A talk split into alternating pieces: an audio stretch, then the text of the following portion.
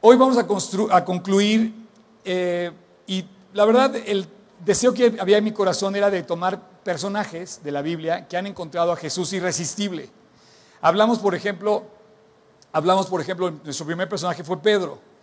Y él encontró a Jesús irresistible desde que le dice que eche las, eh, redes al mar.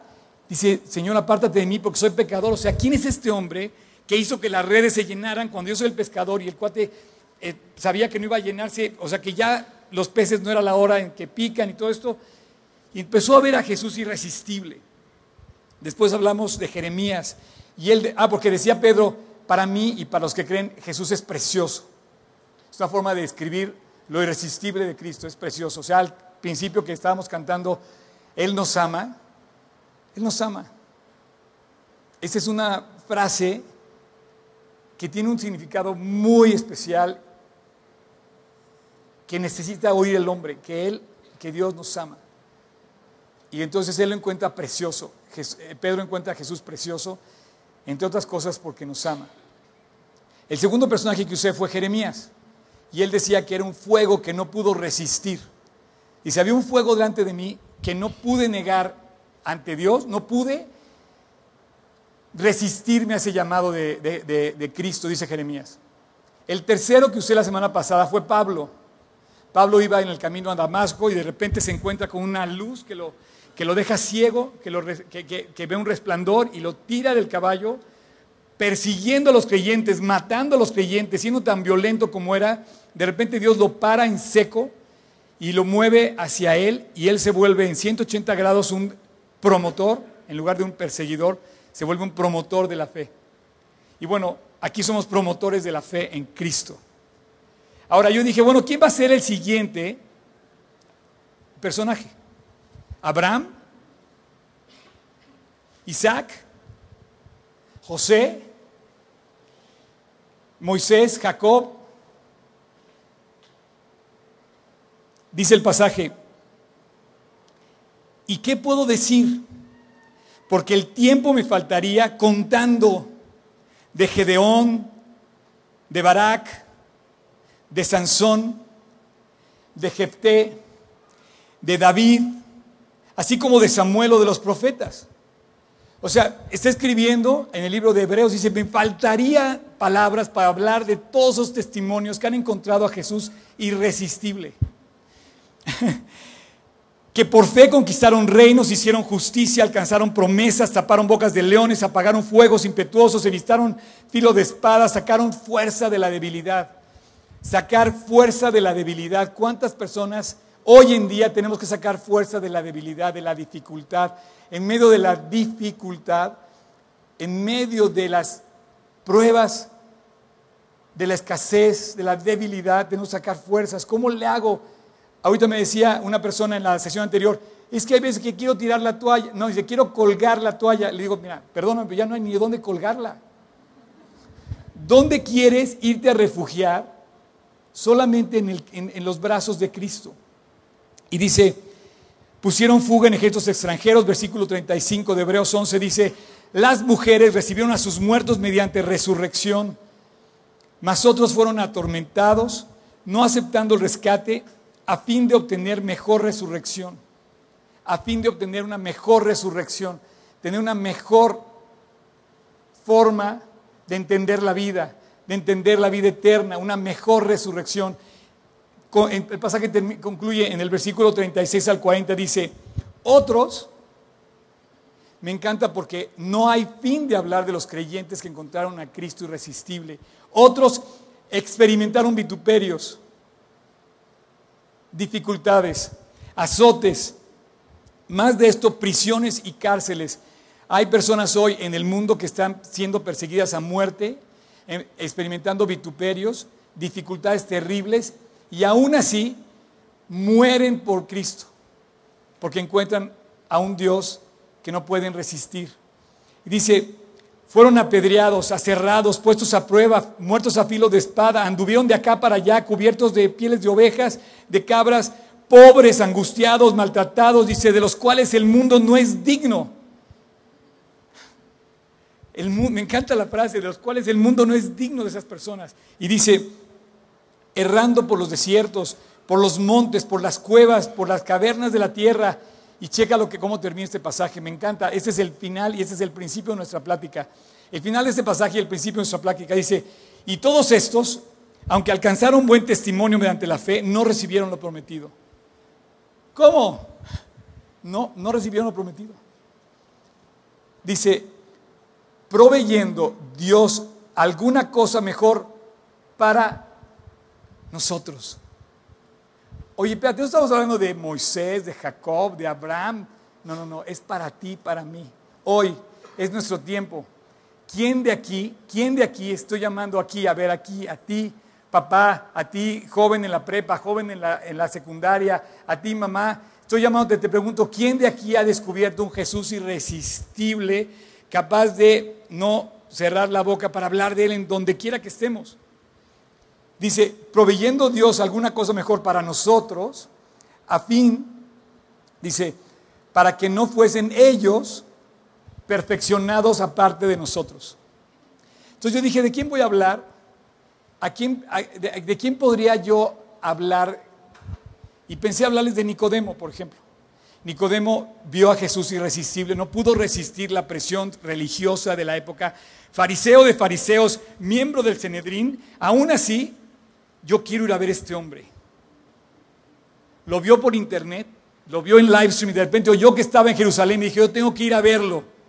Y fue a Jesús de noche y encontró a, a Jesús y se maravilló de verlo y lo encontró irresistible. Pero no voy a hablarte de Nicodemo, te voy a hablar de mí. Decidí hablarte de yo, de mí. Si me lo permiten, les voy a contar mi historia. No me puedo comparar ni a Nicodemo, ni a Abraham, ni a Jacob, ni Moisés. No, definitivamente estoy lejos de compararme con alguno de ellos. Pero yo quiero contarte mi historia. El mismo Dios de Abraham, el mismo Dios de Jacob, el mismo Dios de Pablo, es mi Dios. Es el que me cambió. Es tu Dios. Tú tienes tu historia, un día me la cuentas, hoy te voy a contar la mía.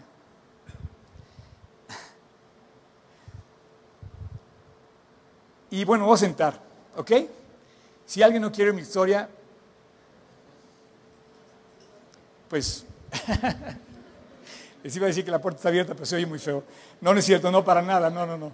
Les voy a contar mi historia, les voy a contar mi historia y tengo toda la intención de contárselas porque yo, yo, yo me, me preguntaba desde muy joven por qué estaba yo en la, tierra? O sea, ¿por qué existía? ¿Nunca te has puesto a pensar por qué no naciste en el palacio, en el palacio de Buckingham en, lugar del, príncipe William?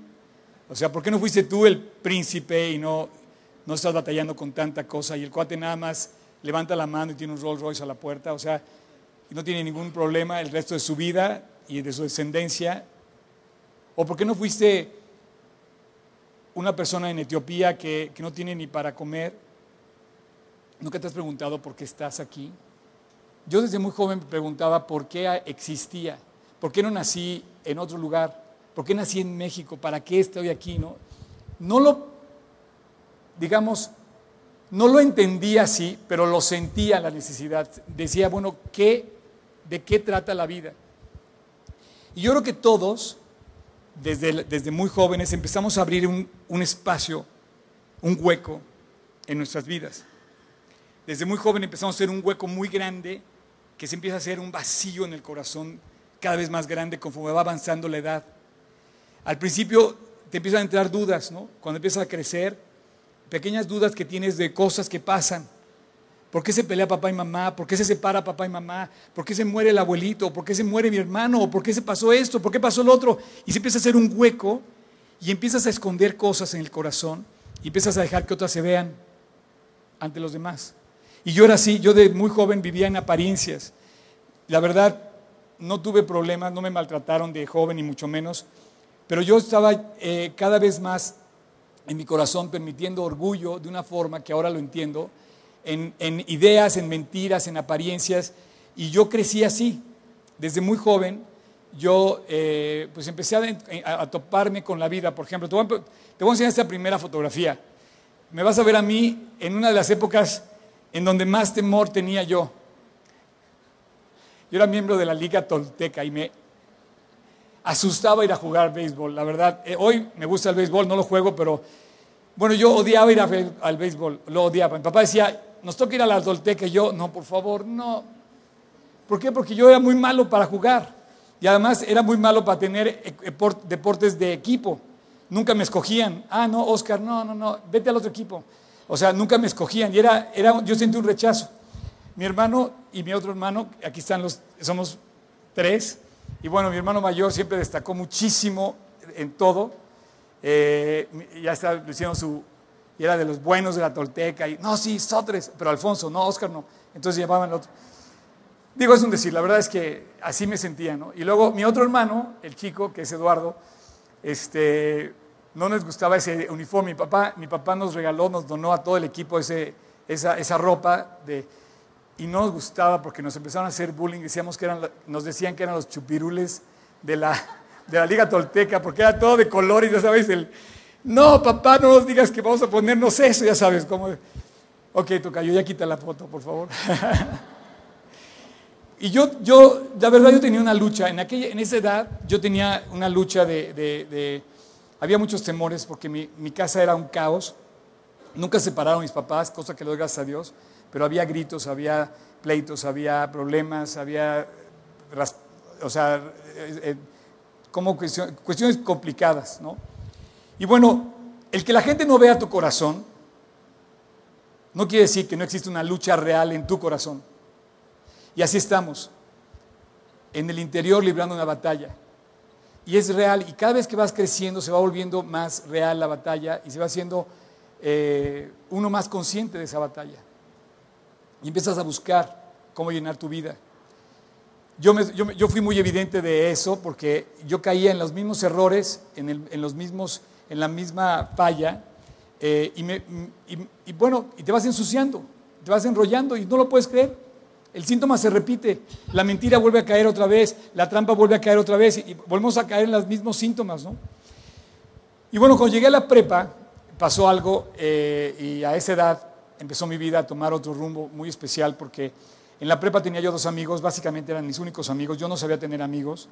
Y en la prepa tenía dos amigos como el joven rico, dos ricos, dos amigos ricos, uno que era hijo de un político, y no sé por qué, pero todos los políticos como que les va muy bien, Tenía su avión privado, me acuerdo que podíamos usar eh, el avión y cosas así, y bueno, pues, este, y tenía otro amigo que, que también era un hombre rico, eh, hijo de un hombre rico, perdón, y, y, bueno, estando yo en la prepa, su, su papá perdió toda su fortuna, me tocó ver cómo vendieron sus casas, las casas que tenía en Estados Unidos, fuera de México, su cuchillería de plata, sus, este, sus cabezas, sus trofeos de casa, o sea, sus coches de carrera y cosas así, cosas así sofisticadas. Y bueno, yo no lo buscaba por eso, la verdad nos caíamos bien, éramos amigos y, bueno, el caso es que este, eso fue en la prepa y yo en la, en la prepa también me acuerdo que yo buscaba una razón para entender mi vida. Me acuerdo del profesor de ética que nos hablaba de la filosofía de Aristóteles y de Sócrates, y yo hacía mis notas y hacía unas tarjetitas y, cubría todo esto, ¿no? Y, y entendía como queriendo captar mensajes de vida. Eh, tenía algo muy claro para aquel entonces. No me gustaba mi vida. O sea, en aquel entonces yo tenía algo muy, muy claro. Alucinaba lo que estaba viviendo. Mi casa, en primer lugar, todo el conflicto que vivía. Alucinaba mi país. O sea, no nunca me gustó. Éramos como mal, bueno, yo como malinchista, ya sabes. Siempre veía a los demás países como algo mejor. Siempre buscabas otra cosa. Eh, no me gustaba estar en mi casa tenía muy claro eso. No tenía amigos, tenía muy pocos amigos. Era bastante rencoroso. Si tú me hacías algo, no te volvía a hablar. Este, y la verdad no sabía por qué vivir. Entonces se presentó algo muy curioso porque eh, de repente uno de mis compañeros de prepa, eh, Julio, a quien voy a estarle agradecido el resto de la eternidad, llegó un día con una Biblia en la mano, en la prepa, tercero de prepa. Me dice, Oscar, así de la noche a la mañana, te vas a ir al infierno. Y yo le dejé de hablar. O sea, me dijo eso y yo le dejé de hablar. Dije, este cuate se volvió loco, ahora trae una Biblia, me dijo que voy al infierno. Dije, no, no, no, y aparte está mal, el cuate sí está afectando, ¿no? Entonces, bye. Y este, y entonces yo dije, ¿sabes qué? Voy a hacer mi propia idea de Dios. Yo no sé qué me en este cuate, pero se me presentó algo muy curioso. En esa época, para salir de la prepa, se cumplió un tiempo que mi papá me había prometido. Primero le prometió a mi hermano mayor y luego me lo prometió a mí. Eh, a mi hermano mayor lo, mandó a estudiar fuera, se fue primero a Canadá y luego a Estados Unidos y luego me dijo, ¿dónde te quieres estudiar? ¿Te vas a salir de la prepa? Te quiero mandar a estudiar inglés. Yo, ignorante, la verdad, imagínate el nivel de estudio que tenía, que no sabía que también en Australia estudiaban inglés, porque de haber sabido me hubiera ido a Australia, lo más lejos posible de mi casa, quería estar. A veces queremos salir de la casa por estar lejos de la casa y irnos a otro lugar pensando que nuestra vida va a cambiar. Y yo pensé eso. Me voy a ir a un lugar y lo voy a escoger también que mi vida va a cambiar. Y escogí irme a Inglaterra, a la ciudad de Oxford, a estudiar inglés. Y yo dije dentro de mí, eso es lo que necesito. Salirme de mi país, salirme de mi casa, hacer nuevos amigos, ver una nueva cultura, eso va a hacer que mi vida cambie. Y la verdad es que yo estaba como a lo mejor estás tú esta tarde, muerto espiritualmente. Tu vida no va a cambiar si te vas a China, a la Luna, a Egipto, a Rusia, a Plutón o a donde vayas, no va a cambiar hasta que tú no descubras la razón, la única cosa que cambia la vida, que se llama Jesucristo. Te platico todo esto porque me voy al viaje, les voy a poner una foto de mi viaje. Este, aquí estoy en el Warwick Castle. Castillo de Warwick. No sé por qué, pero hasta parece portada del disco esa foto. Y pues yo no tocaba ni la puerta, o sea, este, yo soy el de hasta enfrente que tiene el saco. Eh, eh, bueno, tenía 17, 17 años y hay otra foto por ahí también de Oxford. Esta, esta mujer, le estoy agradecido también muchísimo porque ella se encargó de mí, ella me, como que me adoptó fue como mi tutora durante el tiempo que estuve en, Inglaterra, la familia Sadler Hall. Eh, ellos tenían un hijo chiquito y como que se cariñamos conmigo, entonces me enseñó la vida inglesa, me hicieron parte de su, de su, de su, vida, hasta donde se permitía, obviamente, porque los ingleses son muy cerrados, son muy tradicionalistas, y es difícil que te acepten como extranjero. Sin embargo, tuve, no sé, les caí bien, me invitaron a picnics, me invitaron a conocer Inglaterra, me llevaban a cenar, o sea, fue algo muy, la verdad me abrieron su casa. Y a esa mujer le estoy muy agradecido en aquel entonces, una inglesa inglesa, así, tradición inglesa con todo el porte y toda la cuestión. Y la quise muchísimo, la verdad, y bueno, gracias Tocayo. Viví en Inglaterra y un año. Y pronto pasó esa época, o sea, pronto se acabó, se acabó el, como un sueño, se acabó el... Eh, el eh, viaje y, este, y de repente me encontraba con la cosa de que ya te había terminado mi tiempo y pensé en regresar a México. Y dije, sí, la verdad, ya no quiero tanta papa porque comes mucha papa en Inglaterra, papa de desayuno, papa de cena, papa de comida. Y como que dije, bueno, va a caerme bien, pero yo no quería en el fondo, no me daba cuenta como que la propuesta como Vivolto estaba comprado de regreso. El caso es que ya montado en el avión, o sea, a Pablo lo encontraron en camino a Damasco, a mí me encontraron en camino Londres, México. ¿Ok? Ese era no vi la visión, pero sí me cayó el 20. Sentado en el avión de British Airways, despegando de Londres a México con escala en, en Nassau, me acuerdo, nunca he vuelto a parar ahí más que esa vez. De repente empieza el avión a tomar la pista y empiezo a caer. Mi vida no ha cambiado. Vuelvo al mismo país que no quiero no sé qué va a ser de mi vida, no quiero estar otra vez con tantos pleitos en mi casa, bájenme de aquí y el avión. Y dije, no, no, no. 12 horas iba a estar en México y no quería eso, mi vida no había cambiado, fui muy, fue muy, para mí fue muy claro que mi vida no había cambiado en nada, solamente sabía inglés. Entonces llego y pocos días después me encuentro a mi amigo Julio. Y la frase tampoco la voy a olvidar. Me dice, Oscar, yo no me fui ni a Xochimilco y mi vida sí cambió. La cambió Jesucristo. Ah, me acuerdo perfecto que usó esas palabras.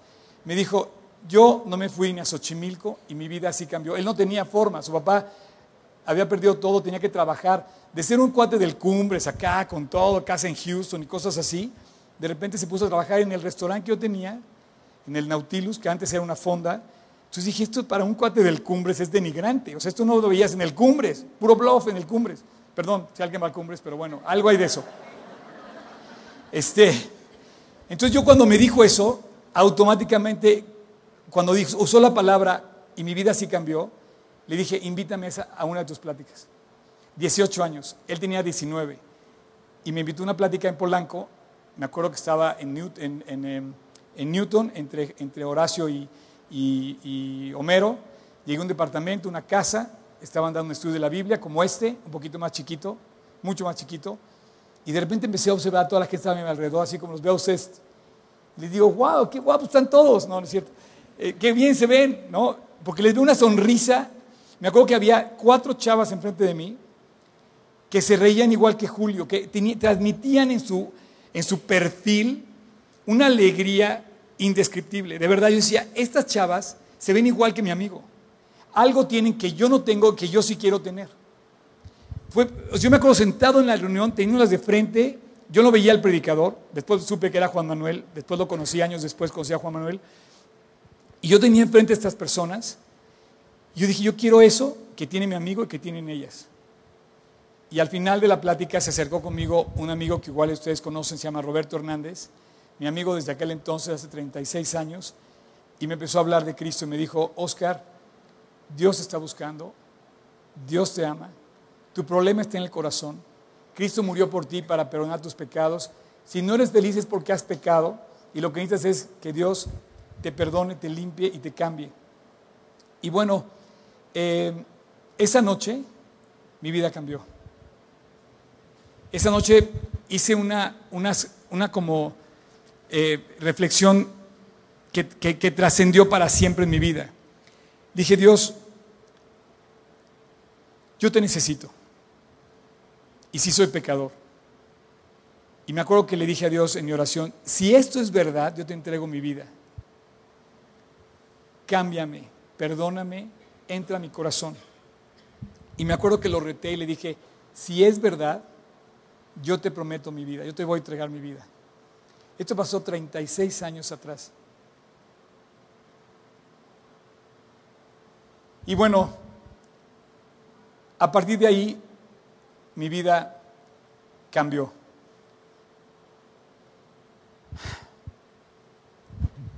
Ahora les quiero platicar 36 años. Es un poco difícil.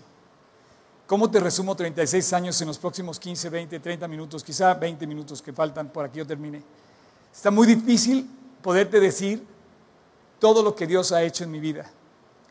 Así como Pablo contaba su testimonio, lo cuenta tres veces en, en, Hechos, así como Jeremías describe a un Jesús irresistible y dice que no se pudo resistir al fuego que sentía en su corazón, ¿cómo te puedo yo describir al Dios que hizo, por ejemplo, te voy a poner esta, de los 18 años, fíjate bien, haz las cuentas, a los 38, 20 años, estudiando la Biblia lunes a jueves con Juan Manuel, a las 4 y media, todos los de lunes a jueves. Yo no sé si tú te atreverías a hacer lo mismo. Cuatro y media, dejar lo que estás haciendo, ir a un estudio de Biblia, de lunes a jueves. Y yo no, la verdad, yo no buscaba ninguna de las cosas que hoy tengo. O sea, ves esto y dices, wow, está increíble estar aquí, tanta gente que viene a escuchar la palabra. Sí, o sea, tengo hoy 54, pero la verdad es que en aquel entonces Juan Manuel nos decía, si tú vives para Cristo, detrás de ti hay multitudes. ¿Quieres ver, por ejemplo, esta foto? Auditorio Nacional, 2014. O sea, no lo puedo creer. Ese soy yo. No lo puedo creer, yo no, no, jamás soñé en eso. Ahora, yo no prediqué en el Auditorio Nacional, predicó Juan Manuel, pero me tocó el privilegio de presidir la reunión de, de, Israel el año, eh, la, reunión, digo, el año pasado, que por cierto es un ministerio que se puede convertir en un ministerio mundial, el, grupo, el, Ministerio de, de, Alabanza, que por cierto ya está preparando para el 2016, 23 y 24 de abril del año que viene. Pero es un tiempo especial. Yo no, yo no. ¿Por qué la quitaron, champ? Me gusta recordar aquí esas cosas tan grandes. No, no es cierto. La verdad yo no sé ni cómo me tomaron la foto. La foto me la regaló Dios porque yo tampoco pedí que me tomaran la foto.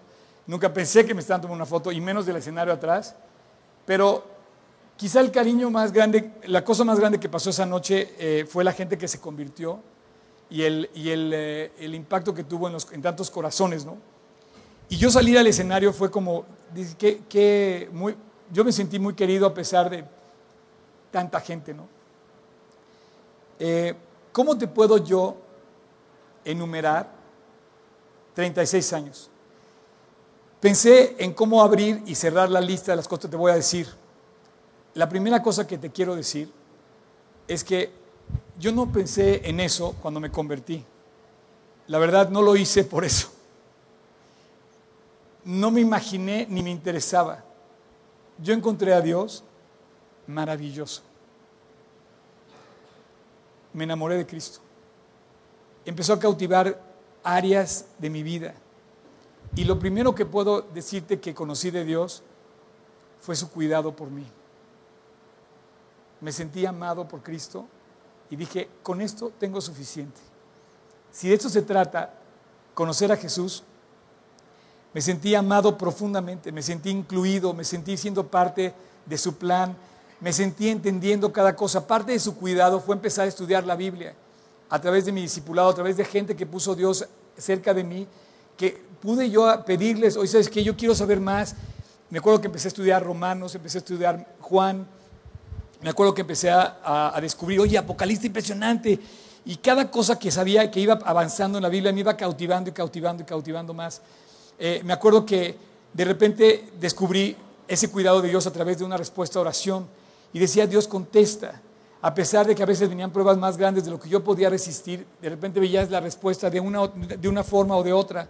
Encontré mi primer versículo, luego, luego Dios me dio mi versículo favorito, tuvo el cuidado de enseñarme este versículo. No temas porque yo soy contigo, no desmayes porque yo soy tu Dios que te esfuerzo, siempre te ayudaré, siempre te sustentaré con la diestra de mi justicia. Saber que Él iba conmigo, imagínate la, decir, no temas, o sea, automáticamente quitó mi temor. Esos temores que yo te dije cuando jugaba béisbol, que se fueron convirtiendo en temores mayores conforme fui creciendo, de repente lo primero que me dice es, no temas, yo estoy contigo. ¡Wow! Si Dios está conmigo, ¿quién está contra mí? Dice, no desmayes porque yo soy tu Dios que te esfuerzo, siempre te ayudaré, absoluto como puede ser solamente Dios, siempre te ayudaré y si Él promete que siempre nos va a ayudar, así va a ser, siempre nos va a ayudar. Si tú le extiendes tu mano a Él, Él va a tomar tu mano y te va a ayudar siempre. Y dice, te sustentaré con la diestra de mi justicia. Y entonces, eh, después de esto, eh, y esto me, esto me convenció de platicarte a ti esta cuestión de saber que Cristo es irresistible. Porque ¿cómo puedes tú dedicarle 20 años a, a una carrera, maestría, doctorado? O sea, yo creo que no hay carrera ni doctorado que dure más. O sea, o sea, fue un continuo estudiar en la palabra y lo seguimos haciendo. Y bueno, a los 23 años empecé a predicar la Biblia.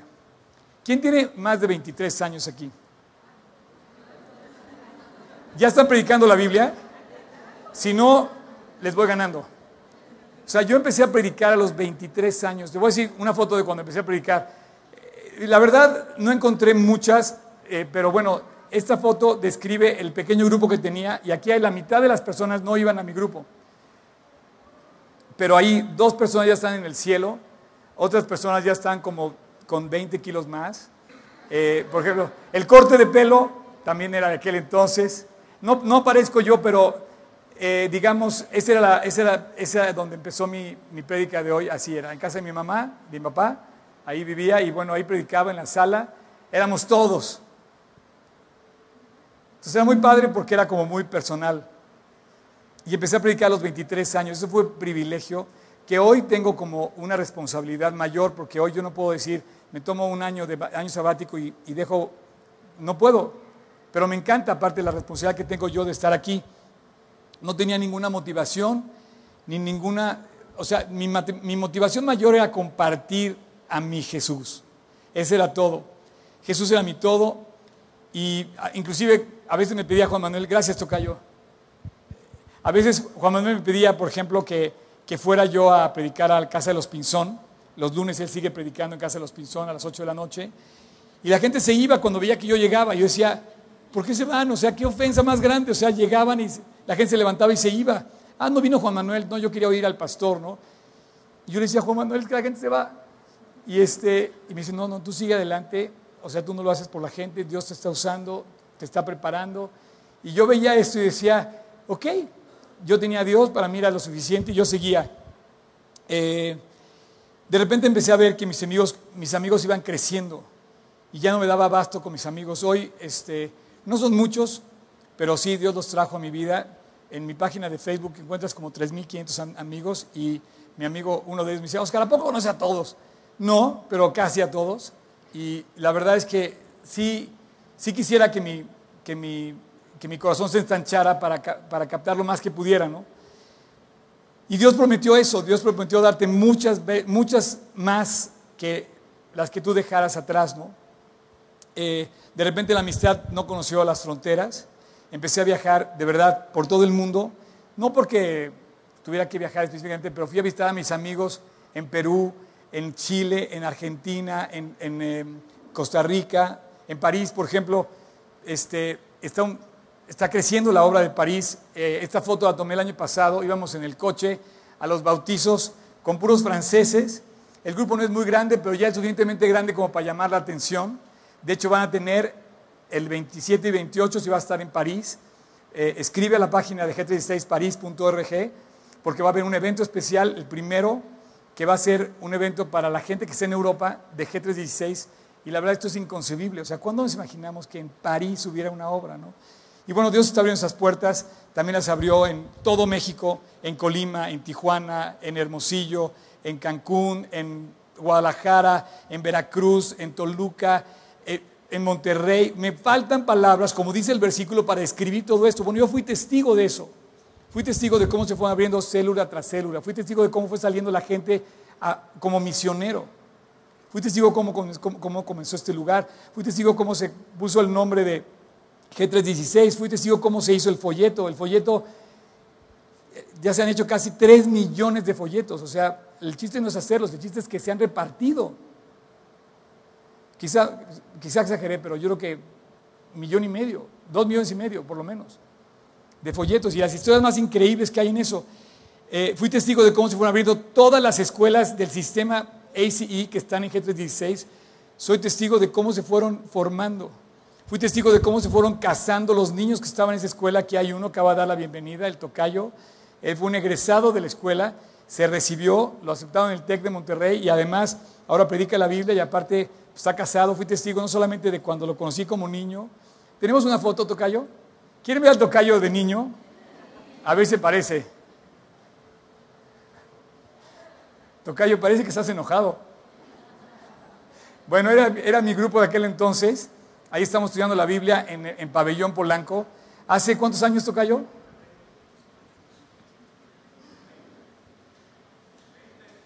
¿Veinte nada más?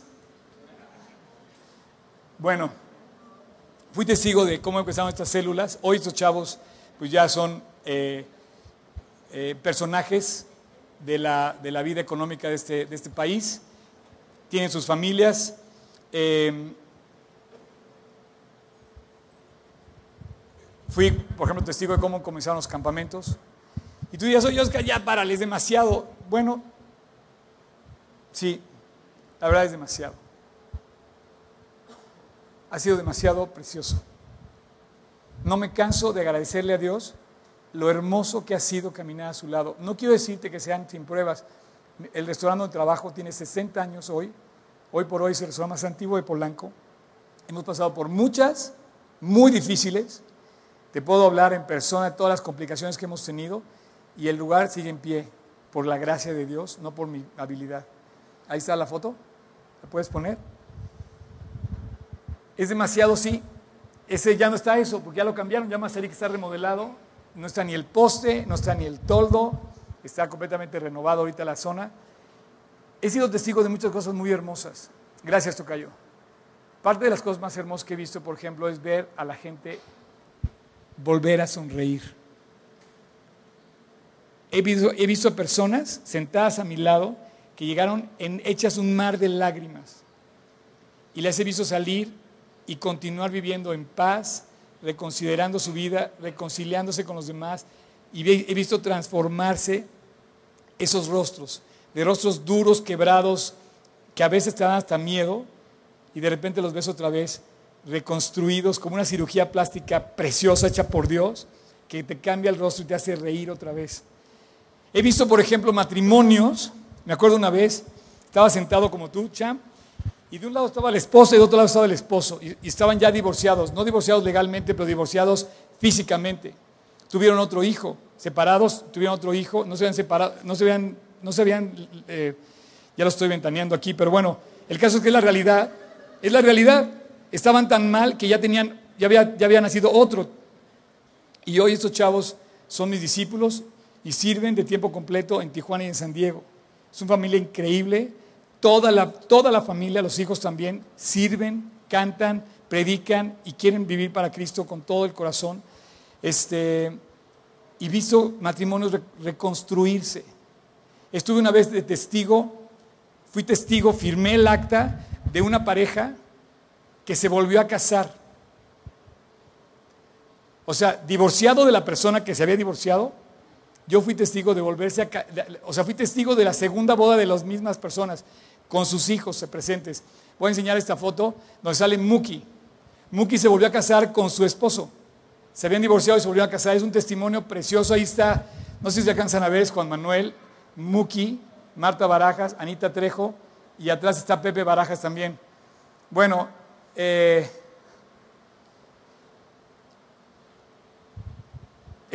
gracias Tocayo. He sido testigo de no solamente matrimonios reconstruidos, sino muchos matrimonios que han dejado con la boca abierta a muchas personas. La primera boda la que invité a mi papá, una boda cristiana, era la boda de Julio, de mi amigo el que me habló de Cristo. Mi papá regresó diciendo, oye, Nadie bailó, nadie tomó, y ya van todos felices. Claro, era la cara que te dije que estaba en la reunión aquella. La cara la sigues conservando, el rostro lo sigue transformando, Dios lo sigue hermoseando cada vez más. Desde la primera vez que vi a Julio y a todos sus amigos, los volví a ver el día de su boda y no se les quitaba la cara de felicidad. Después me metí a una serie de actividades increíbles, por ejemplo, eh, Dios me devolvió, me dio la capacidad de hacer deporte. No te puedo contar todo esto, pero bueno, han sido experiencias preciosas. He subido a todos los picos de, México, excepto al pico de, al, volcán de Colima. Pero bueno, fue un tiempo que no, predicaba porque era los fines de semana ir a eso. Y después este, corrí, por ejemplo, mira esta foto, con todo un grupo de amigos creyentes. Corrimos con una, con una camiseta que decía Ahí se hay que saber, Jesus. No sé si ves la camiseta. Let us run with perseverance the race before us. Corramos con paciencia la carrera que tenemos por delante. Así corrimos, un equipo de 20 personas, eh, corrimos 320 kilómetros. Eh, eh, y bueno, así como esa, hemos hecho muchísimas. tuve un tiempo donde hice danza irlandesa Ponla tres segundos, tocayo, cáchenla bien rápido. Una, dos, tres, ya. si alguien conoce la danza irlandesa es increíble, muy alegre. Y bueno, ¿qué te quiero decir? Que el hueco que estaba en mi vida, Cristo lo llenó. Está rebosando mi corazón. Cuando dije, ¿de quién voy a hablar? No sé por qué dije, Dios, o sea, estaba yo orando para ver de qué iba a hablar este día y una persona me dice, oye Oscar, cuéntame tu testimonio, no lo conozco. Y entonces yo empecé a contar y dije, Dios, lo que voy a contar el domingo. A lo mejor tú no conocías mi historia, pero esa es mi historia. Yo encontré a un Dios que lo encontré verdaderamente irresistible desde el primer día que lo encontré. Cuando dije, esto es lo que buscaba, no una religión, no un hombre más, lo encontré irresistible. El hueco que yo te dije que estaba abriéndose en mi vida, Cristo lo fue llenando, llenando, llenando, llenando, llenando. Primero con su cuidado, primero con su cariño. Y todo eso fue empezando a producir un fruto tal que me devolvió la alegría de vivir, la razón de estar en México. Ahora no me quiero ir de México. Ahora quiero estar en México y sembrar en México lo que cambió mi vida para que cambie este país. Quiero ver a México destacar entre las naciones. Quiero ver a México triunfando como científicos, como profesionistas en todas las áreas. Quiero ver a México predicando la Biblia. Quiero ver a México cambiando la vida de esta nación y solamente se puede hacer a través de Jesucristo. Ok, tenemos una muy difícil batalla que hacer, que librar, pero comienza si lo hacemos tú y yo. Como la carrera, no comienza la carrera hasta que no hace el primer paso. Y si Dios está haciendo algo en mí, por este país, lo quiero seguir haciendo aquí. Me devolvió un amor por mi familia, mi papá, mi papá, bueno, nos, volvimos mejores amigos. Jesús llenó mi vida. Le voy a pedir al, mundo, al grupo de worship si puede pasar. Te quiero decir algo. Yo vivo en el mundo igual que tú, pero no me siento que pertenezco al mundo. Vivo en el mundo, pero no encuentro al mundo tan atractivo como encontré atractivo a Jesucristo. Yo te quiero empezar a preguntar, a entrar en materia, ¿qué tan atractivo encuentras al mundo que te rodea comparado con la atracción, con lo irresistible de Cristo? Yo encontré a Cristo más atractivo que el mundo. ¿Hay cosas que me atraen del mundo? Definitivamente. Definitivamente sí. Pero es más atractivo Jesús. Me quedo con Él. Si lo pierdo, finalmente no pierdo nada si tengo a Jesús. Vivo en el mundo, pero no me llama la atención pertenecer al mundo. Mi herencia no está aquí. Es más, si tienes una herencia que estés peleando, buscando, persiguiendo, se va a quedar aquí. No te va a llevar a ningún lado, no te la vas a poder llevar. Tu lana no va a cobrar nada en el cielo. No vas a poderte comprar un coche en la eternidad, aunque tengas para la, para la fábrica de Mercedes-Benz. Y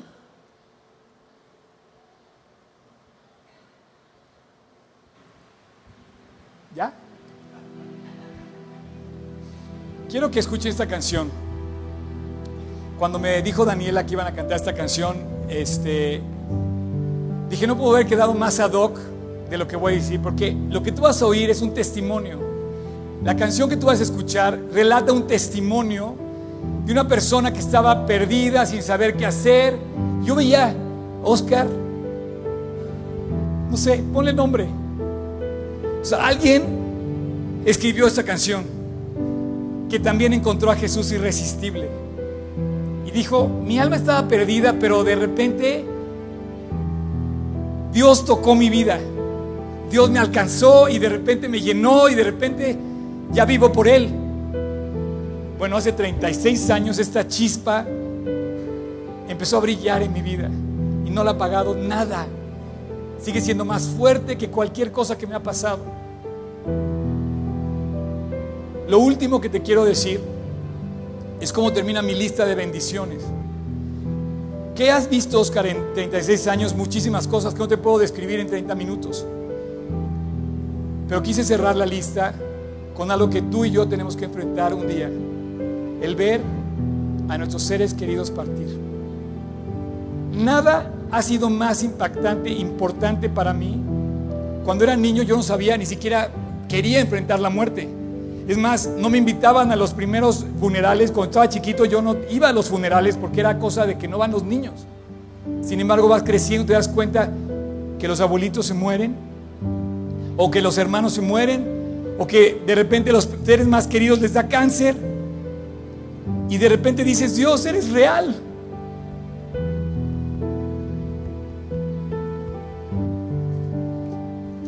Tan real que parece que escribió la carta para nosotros. Bendito sea el Dios y Padre nuestro Señor Jesucristo, que según su grande misericordia nos hizo renacer para una esperanza viva. Una esperanza real, viva, que no se muere con la muerte. Y dice, habla de la fe y dice, eh, que sois guardados por el poder de Dios mediante la fe para alcanzar la salvación que está preparada para ser manifestada en el tiempo postrero. Esta grabación a lo mejor va a quedar como testimonio del día de mi funeral. Ojalá que lo puedan poner si me llego a morir pronto o no. O esta cosa, ese, ese testimonio, esta plática. Porque va a decir, bendito sea el Dios y Padre que me dio una esperanza viva. Y te lo pueda decir yo ya sabiendo que partí y que te pueda decir, dice, que os sois guardados por el poder de Dios mediante la fe para alcanzar una salvación que está preparada para ser manifestada en el tiempo postrero.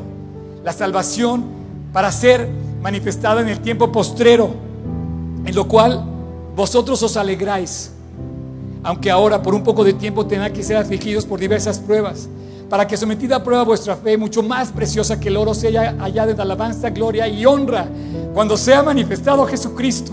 ¿Sabes cuándo se manifiesta Jesucristo? Cuando estás delante de la eternidad y ves que alguien parte a la eternidad. ¿Cómo enfrentas la eternidad? ¿Cómo dejas partir a tu, a tu mamá, a tu papá, a tus hermanos? ¿Cómo los ves partir? ¿Cómo vas a partir tú?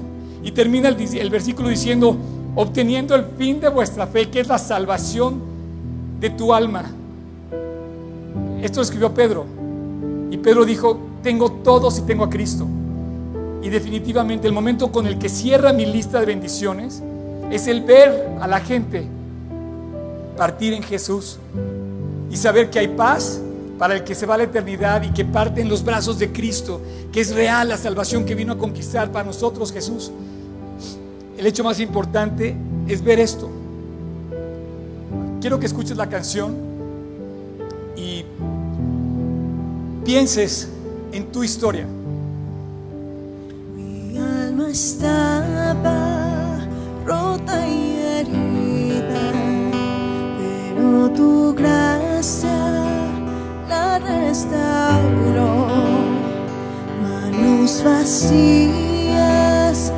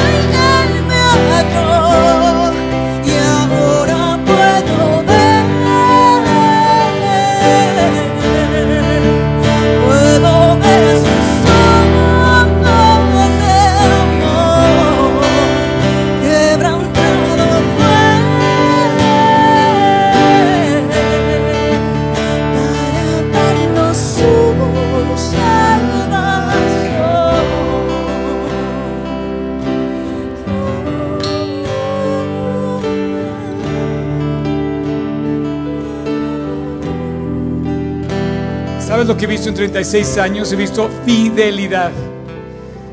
Mi historia que te acabo de contar describe la fidelidad del amor de Dios.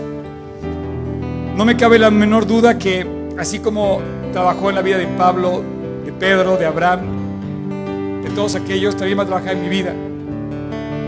Cada vez ha sido mejor y cada vez será todavía aún mejor.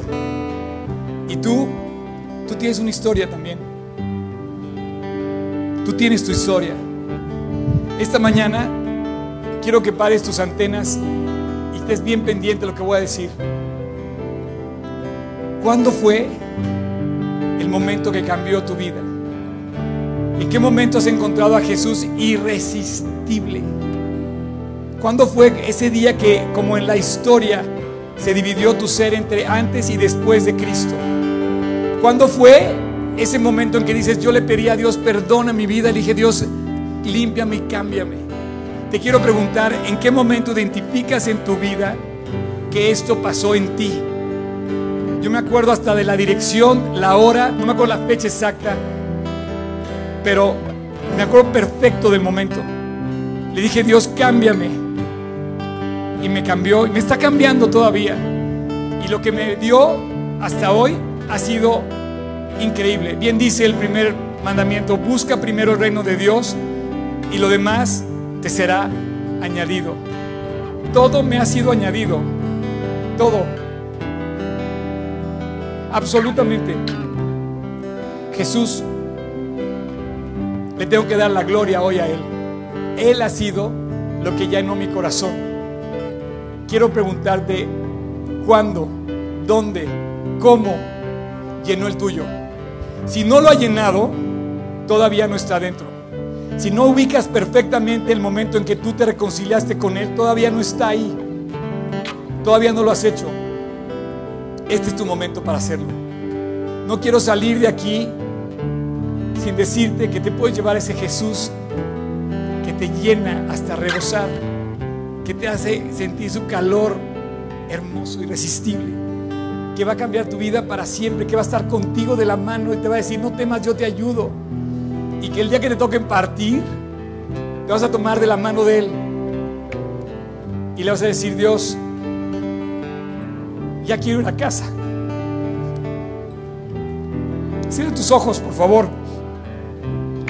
Es el momento en que tú cambias tu historia si te enfrentas a Jesús. No te voy a decir que hagas nada del otro mundo, simplemente que hagas una oración conmigo. Quiero terminar pidiéndote que te dirijas a Dios, especialmente si no lo has hecho o si no eres consciente de haberlo hecho. Y quiero que ahí donde estás, cierra tus ojos, inclina tu rostro y dirígete a Jesús. Y dile, Jesús, ahí en voz baja, en silencio, habla con Él, yo te voy a ayudar, repite en tu corazón, pídele perdón, yo te voy a ayudar, dile, Jesús, perdóname. Que me puedes limpiar. Entra a mi corazón. Señor, te invito a mi vida para que me llenes. Quiero encontrarme contigo. Quiero caminar a tu lado. Quiero sentir tu presencia y tu amor. Quiero seguirte todos los días de mi vida. Dile, Señor, te invito a mi corazón. A partir de hoy, te hago mi Señor y mi Salvador. Y te doy gracias, Jesús. Ya no me puedo resistir a ti. Entra a mi corazón y quédate conmigo para siempre. Te lo pido en tu nombre, en el nombre de Cristo Jesús. Amén.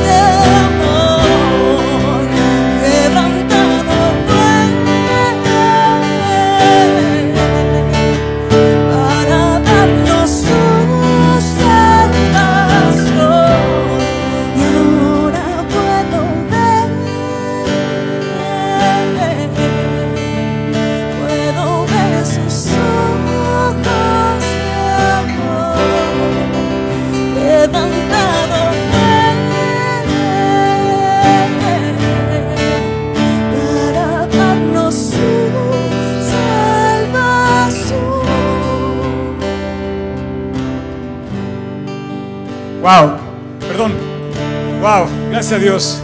De verdad que está increíble esto. Quiero, quiero terminar con una última foto. Les voy a enseñar dos fotos. Un día me voy a encontrar con mi mamá. Le voy a presentar a mi mamá.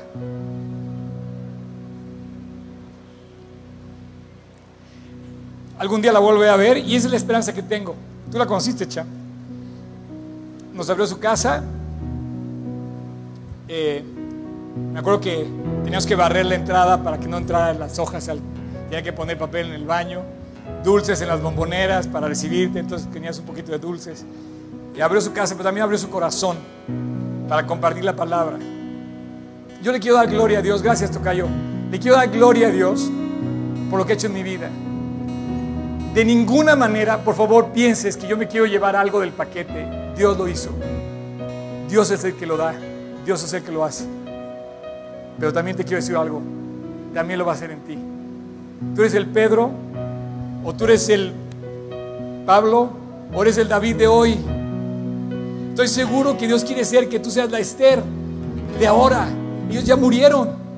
Y el versículo dice, no teniendo no dos más herencia. Dice el versículo. Ay, ¿por qué me tardo tanto? Espérame. Ahí voy, ahí voy, ahí voy. Dice, checa bien, proveyendo Dios alguna cosa mejor para nosotros, para que no fuésemos, no fuesen ellos perfeccionados aparte de nosotros. Nosotros queremos también formar parte de esa lista de campeones de la fe. A lo mejor tú lo eres. Cuenta tu historia. Hay mucha gente que vas a alentar cuando veas que Dios ha trabajado en ti. Le puedes decir a la persona que está cerca de ti y está lejos de Dios, le puedes contar lo que ha hecho Dios en ti. Así que a contar la historia y a compartir la gloria de Dios. ¿Por qué? Porque apenas está empezando. Y si ha hecho muchas cosas como en mi 36, aún los que siguen van a ser mejores. Mi última foto, Jerusalén. Jerusalén Hace dos años estuve ahí, he estado cuatro veces y es increíble estar en Jerusalén. El Salmo 122 dice, yo me alegré como con los que me decían, a la casa de Dios iremos. Jerusalén, caminé dentro de tus puertas. Pero ¿sabes qué?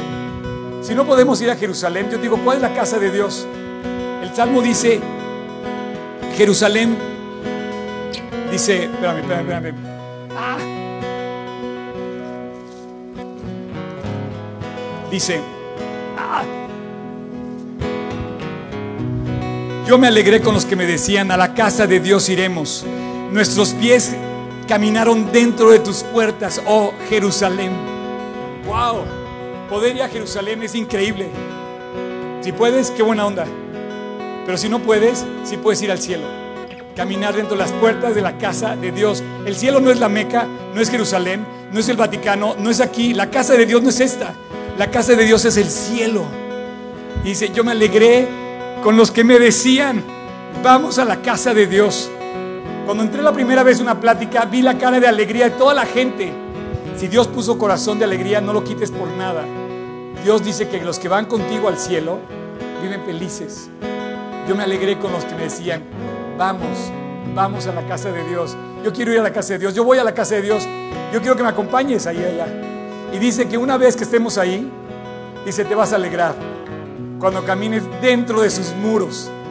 Dice, dice, nuestros pies estuvieron dentro de tus puertas, oh Jerusalén. Un día, esos pies, tus pies, van a andar en la casa de Dios y te vas a dar cuenta de lo maravilloso que es tu historia. Ay, ya quiero terminar, pero no quiero irme. Hoy hay alguien aquí que haya invitado a Cristo a su corazón. Me gustaría que levantara su mano y que le diera gloria a Dios ahorita. Gracias a Dios. Gracias a Dios. Buenísimo. ¿Alguien más? Gracias a Dios. Bueno, pasen. Ven. Eh, pasen con este chavo. Levanta la mano, chavo. Levanta tu Biblia. Les vamos a regalar una Biblia porque queremos que empiecen a escribir su historia caminando de la mano de Dios, de su palabra. Así que vamos a cantar esta última canción, ¿verdad? Va, va. One, two, three, four. Dios los bendiga. Nos vemos domingo.